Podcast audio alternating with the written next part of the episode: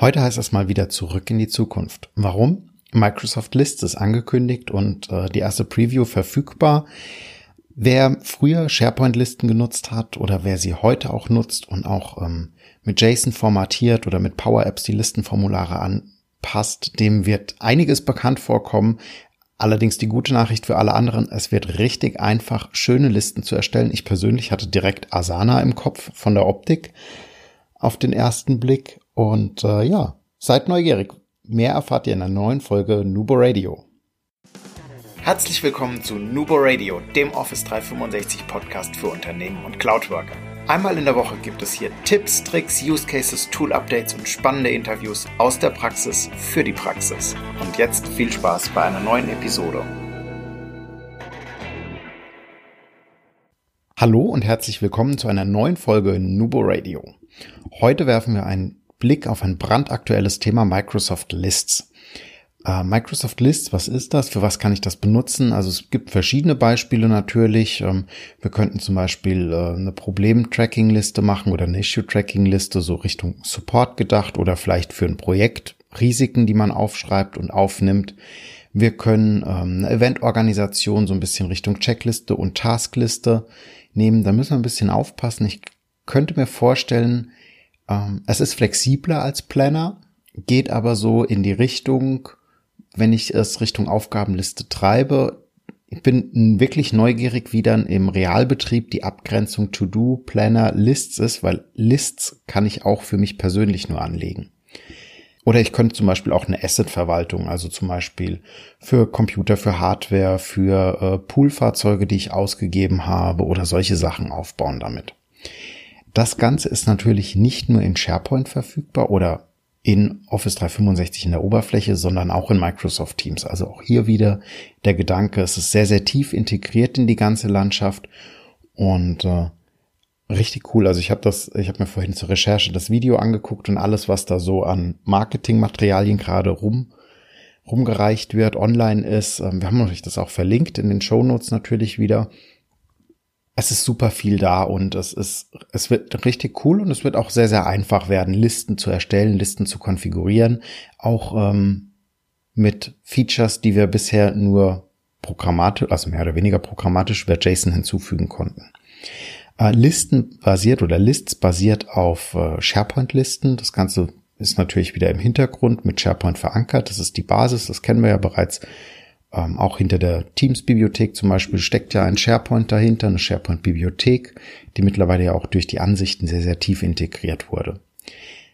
Die Lists-App erhält äh, einen eigenen Start im App-Launcher, also oben im Waffelmenü könnt ihr äh, die dann zukünftig aufrufen. Ihr habt die Möglichkeit, über diese Lists-App neue Liste zu erstellen, alle Lists zu sehen, auf denen ihr ein Recht habt, die für euch freigegeben wurden oder ihr könnt auch äh, einzelne Lists als Favoriten taggen und dann entsprechend da direkt und schnell reinspringen. Ähm, natürlich vorgreifend vielleicht schon mal ist äh, eine App für iOS und auch für Android angekündigt und die wird auch kommen. Die wird ähnlich sein wie äh, die SharePoint App oder auch wie die Teams und ähm, Planner App. Es ist eine eigenständige App. Natürlich könnt ihr auch über Teams die Lists wieder aufrufen und dann die Lists-App starten, beziehungsweise müssen wir mal gucken, wie tief das dann in die Teams-App eventuell mit integriert wird. Lassen wir uns mal überraschen. Wenn ihr eine neue List anlegt, stellt ihr euch, könnt ihr euch das vorstellen wie bei der Anlage von einer SharePoint-Liste. Da habt ihr auch die Möglichkeit gehabt, eine Blank-List zu erstellen. Ihr habt aber auch die Möglichkeit gehabt, von einem Excel-Sheet aus zu starten oder über die Vorlagenfunktion konnte man das früher machen. Das war ein bisschen umständlich geworden eigentlich. Ähm, von einer existierenden Liste zu starten. Äh, und es gab auch Vorlagen, also Templates wie zum Beispiel Aufgabenlisten, äh, eine Problem-Tracking-List, ähm, eine Kalenderliste und so weiter. Das alles gab es auch in SharePoint schon. Jetzt natürlich alles richtig schick gemacht, mit einer schönen Oberfläche, klarer strukturiert, viel einfacher für einen Endanwender zu verstehen, nicht mehr so viel außenrum gepackt. Wir haben wieder die Möglichkeit, Blanklists zu erstellen. Wir können auch von einem Excel starten. Wir haben existierende Listen, die für uns freigegeben sind, die wir als Vorlage nehmen können. Also zum Beispiel Eine Organisationsliste für eine Weihnachtsfeier müssen wir nicht jedes Jahr neu machen, die können wir als Vorlage uns hernehmen. Oder wir haben die Möglichkeit, auf den Templates von Microsoft aufzubauen. Wenn ihr so eine neue Liste anlegt, gebt ihr natürlich einen Namen ein. Ihr könnt eine Beschreibung hinzufügen, damit jeder Anwender gleich in der Übersicht sieht, für was die Liste gedacht ist. Und ihr habt so ein bisschen wie bei To-Do die Möglichkeit, den Farbhintergrund und auch ein Icon zur schnell zur schnelleren Auffindbarkeit, also zur Visualisierung der List hinzuzufügen. Ähm, es gibt dann die Möglichkeit von zwei Einstellungen. Da bin ich auch mal neugierig, wie die miteinander kompatibel sind. Einmal kann ich sagen, ich möchte eine Liste nur für mich anlegen, also sozusagen eine MyList. Und die andere Möglichkeit ist, ich möchte die in einem SharePoint, der mit einem oder in einer Teamsite, also in einer SharePoint Teamsite, die Group connected ist, zur Verfügung stellen. Also dann hat sie automatisch das ganze Team des, der Gruppe oder äh, alle Menschen, die dieser Group zugeordnet sind, direkt im Zugriff. Wenn ich die in MyLists anlege, dann ist die nur für mich persönlich verfügbar und auch einsehbar. Allerdings kann ich sie dann nachträglich freigeben über den gleichen Sharing Control wie auch äh, bei OneDrive oder in SharePoint-Dateien oder in Teams-Dateien mittlerweile. Das heißt, ich kann Leute lesend als auch bearbeitend hinzufügen, die diese Liste dann entweder nur konsumieren oder auch Einträge hinzufügen und editieren können. Jetzt haben wir so eine Liste angelegt. Wir gehen mal davon aus, wir haben die basierend auf einem der Microsoft Templates angelegt, also zum Beispiel für eine Eventorganisation und ich möchte jetzt mit Leben füllen dann kann ich das tun, ähm, entweder über eine Neukontroll, wie ihr das kennt, über dieses Listenformular, da kommen wir gleich nochmal dazu, da gibt's auch ein paar Neuigkeiten. Oder aber ich mache das auch wie früher in dem sogenannten Quick Edit, ähm, im Schnellbearbeiten-Menü und habe eine Ansicht ähnlich eines Excel-Arbeitsblattes und kann einfach durch jede Spalte durchgehen innerhalb einer Zeile und kann meine Informationen dort erfassen. Ja, was sind denn so Features, die da so mitkommen? Also die Listen bringen neben einer optischen ganz neuen Erfahrung, die sehr einfach, sehr intuitiv ist, wie ich finde, also auf den ersten Blick. Ich bin mal neugierig, wie sie es wirklich bedient. Auch äh, verschiedene Funktionalitäten mit Sharing habe ich gerade schon angesprochen. Sehr einfach, sehr übersichtlich auch wieder. Wir haben die Möglichkeit, äh, ein View-Formater ähm, zu benutzen, also um die Ansicht anpassen zu können und formatieren zu können. Also wir haben die Möglichkeit, bedingte Formatierungen hinzuzufügen. Also zum Beispiel, wenn eine Aufgabe mir zugewiesen ist, dann markiere oder ein Listenelement mir zugewiesen ist, dann markiere die Zeile blau. Oder wenn eine, ein Listenelement den Status in Arbeit oder verzögert hat, dann markiere sie orange. Das Ganze geht sehr, sehr einfach über die Oberfläche zu bedienen und ist äh, wirklich über Dropdowns und ähm, mit einer Wenn-Dann ähm, Auswahl versehen. Es ist richtig, richtig easy to use. Also es ist für den normalen Anwender auch nutzbar, ohne dass er jetzt äh, Kenntnisse wie vorher in JSON braucht. Man kann auf ein Listenelement mit einem Kommentar reagieren und kann auch über dieses Listenelement dann entsprechend ich möchte jetzt nicht sagen philosophieren, aber es geht schon in die Richtung. Also man kann verschiedene Informationen da hinzufügen und Sachen ergänzen und ähm, so die Liste immer mehr anreichern mit Informationen oder auch mal zu einem, ähnlich wie bei einer Planner-Aufgabe, zu einem Element äh, Feedback zu geben, was man getan hat, was noch offen ist, ähm, was noch dazu kommt und so weiter. Das Ganze ist natürlich auch Ad-Mentions tauglich. Ähm, heißt, dass wir auch Kollegen mit einem Ad-Menschen erwähnen können, die dann darauf hingewiesen werden, dass dort noch etwas zu tun ist. Über den Power Automate haben wir die Möglichkeit, äh, Notifications zum Beispiel zu erstellen und zu verschicken. Wenn also euch ein Listenelement zugewiesen wurde, würdet ihr dann entsprechend an eine Benachrichtigung in eurem Postfach vorfinden. Sehr, sehr einfach auch wieder. Da haben wir verschiedene Vorlagen, die uns mitgeliefert werden, die wir dann einfach verbinden können und so einen wirklichen Mehrwert und auch eine wirklich gute Funktionalität zu schaffen, wieder sehr, sehr einfach über, über diese Vorlagen von Microsoft. Ihr seht schon, das ist ein bisschen alter Wein in neuen Schläuchen.